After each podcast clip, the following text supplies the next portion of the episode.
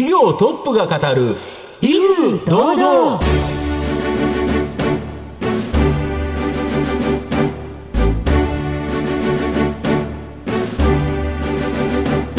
毎度相場の福の神こと藤本信之です。アシスタントの飯村美希です。この番組は巷で話題の気になる企業トップをお招きして番組の指揮者的役割である財産ネット企業調査部長藤本信之さんが独特のタクトさばきでゲストの人となりを楽しく奏でて紹介していくという企業情報番組です。先週「新エヴァンゲリオン」はい。まあ映画が始まった、ね。今年はガンダムもあるし、うん。まあ夏には多分新ウルトラマンもあるし、まあ、オタクにはですね、はい。今年はすごいなと。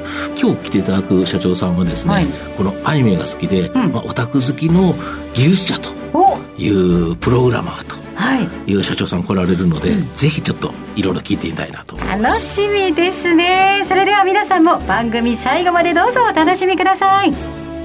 この番組は企業のデジタルトランスフォーメーションを支援する IT サービスのトップランナーパシフィックネットの提供。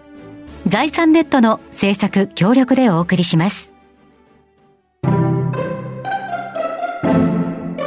企業トップが語る威風堂々それでは本日のゲストをご紹介します。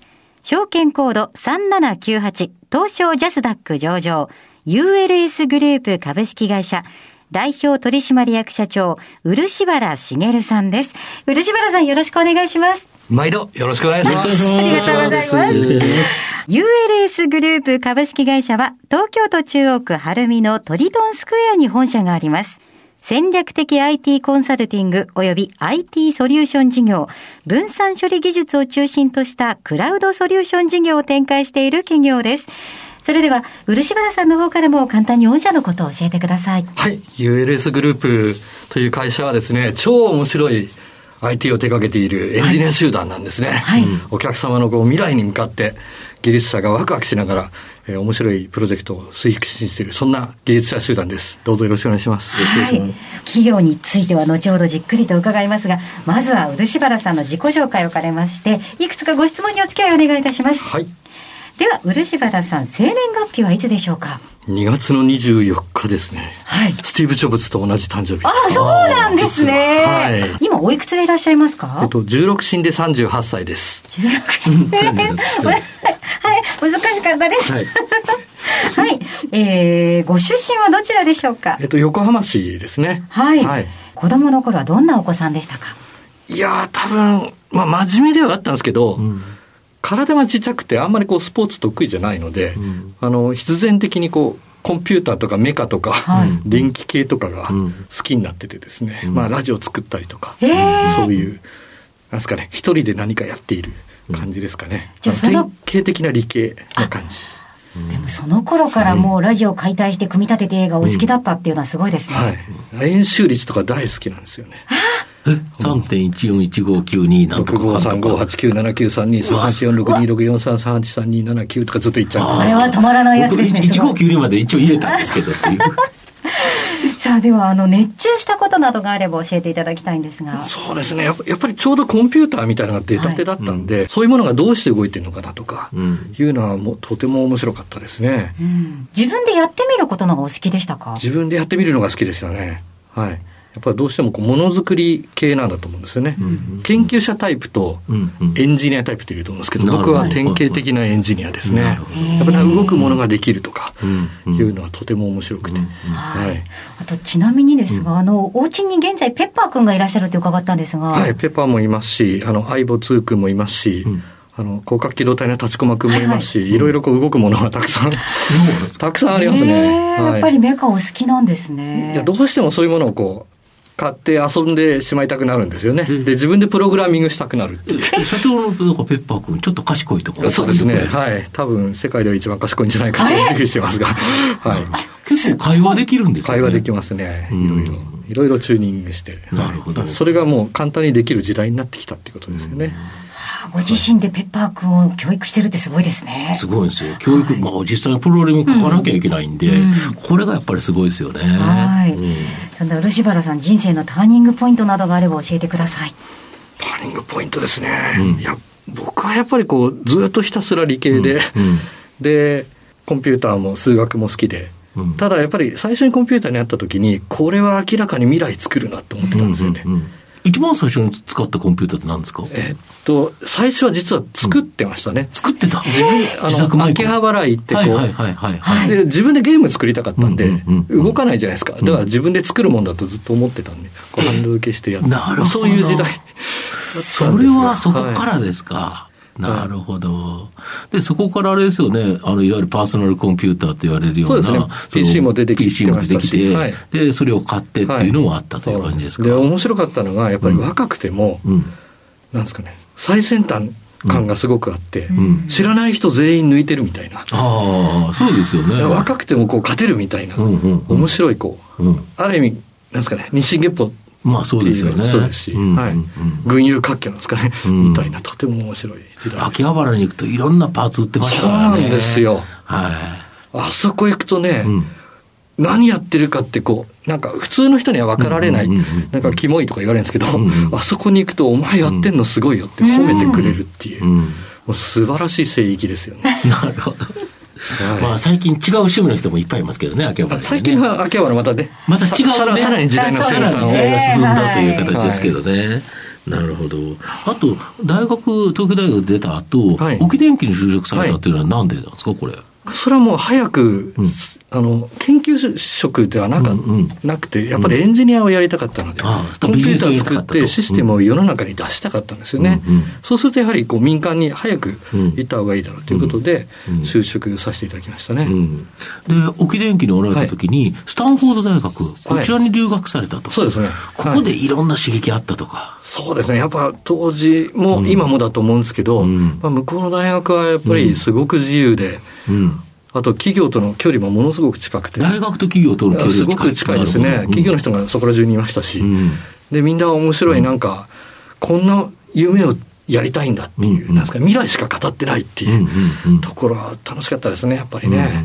で、そこから、やはり今の、はいその、企業、会社を作るところに至ったとか。はい。それで、実際、あの、日本に帰ってきて、うん9年ほど ?9 年、うんうん10年弱ですかね。うんあの、いわゆる本当にエンジニアとして、うんえー自称真面目に、うんいろいろなプロジェクトをたくさんやらせていただいてたんですが、うんあの、どんどんやっぱ大型のシステムとか、うん。その社会的に重要なプロジェクトとかもた携わらせていただいて、それはそれは楽しかったんですけど、うん。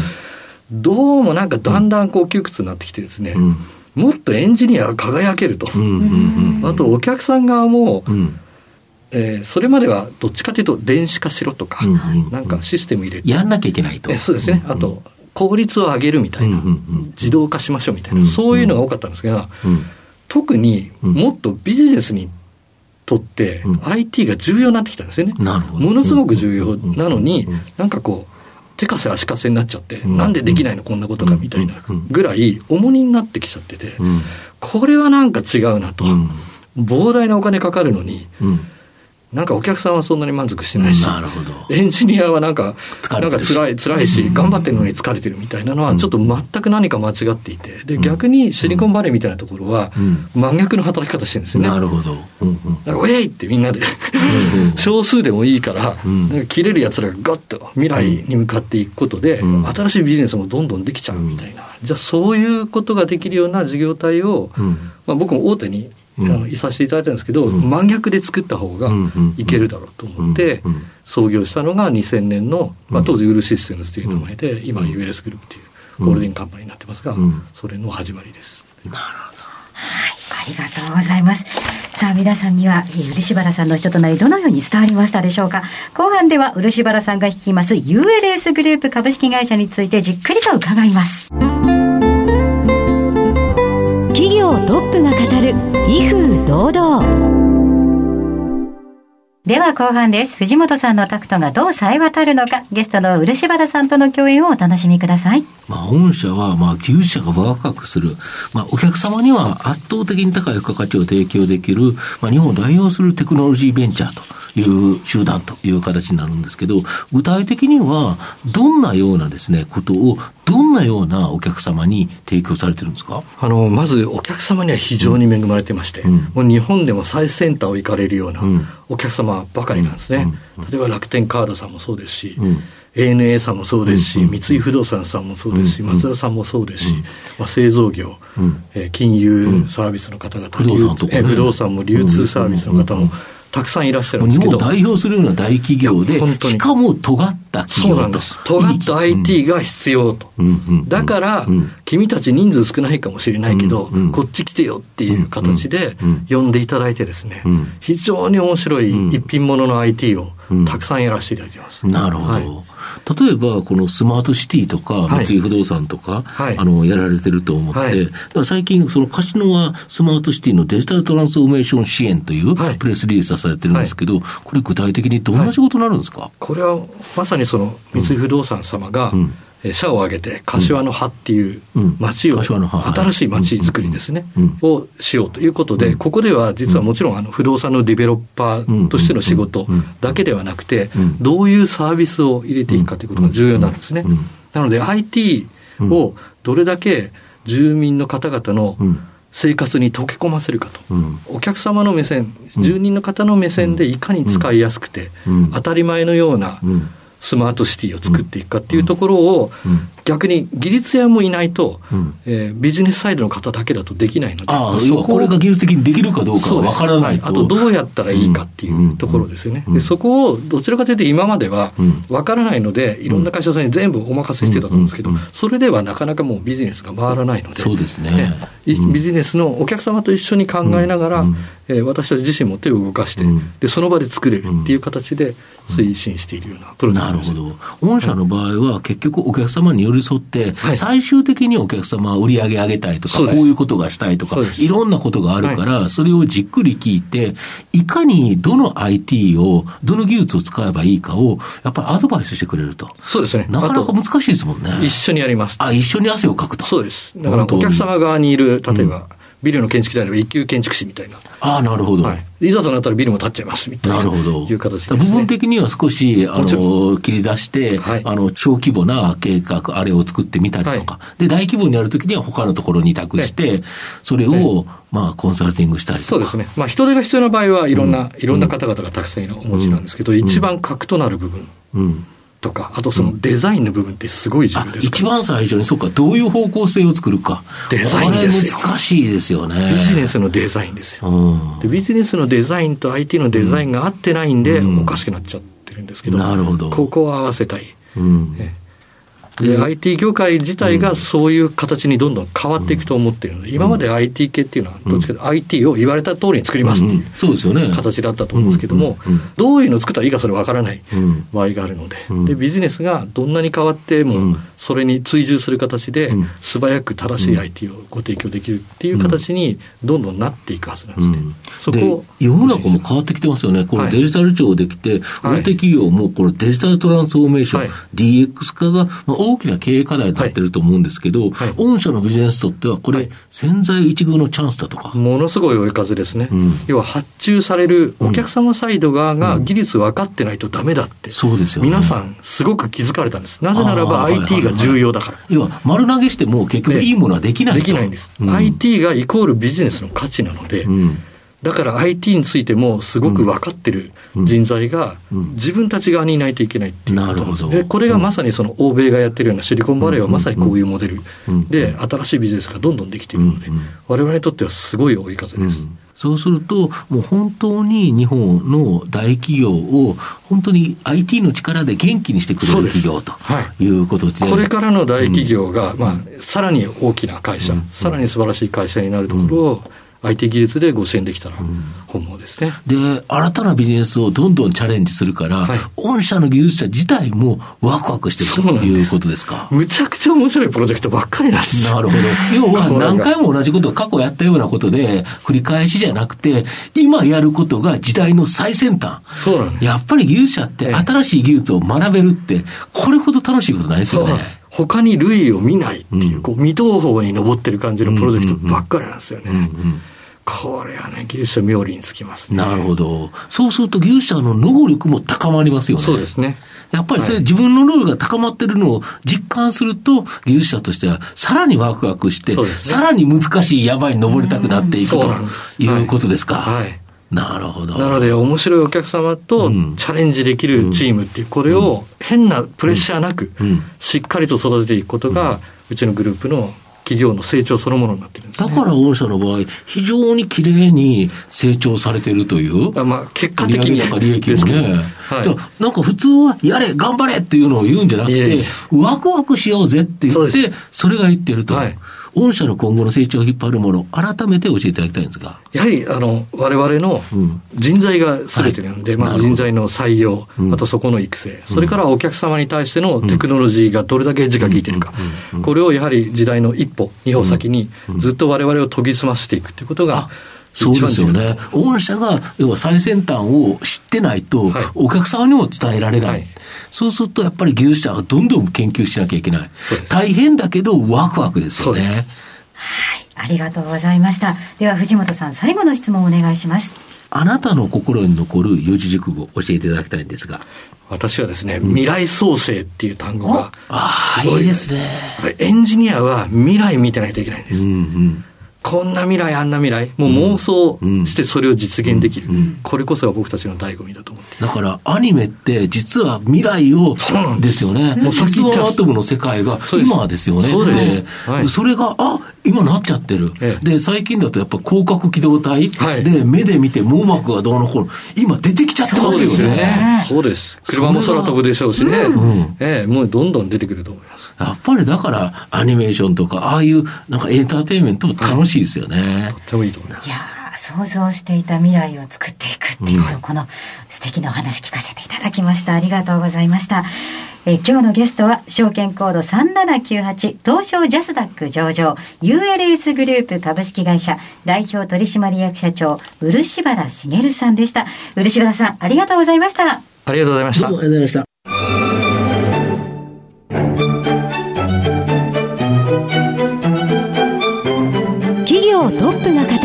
威風堂々。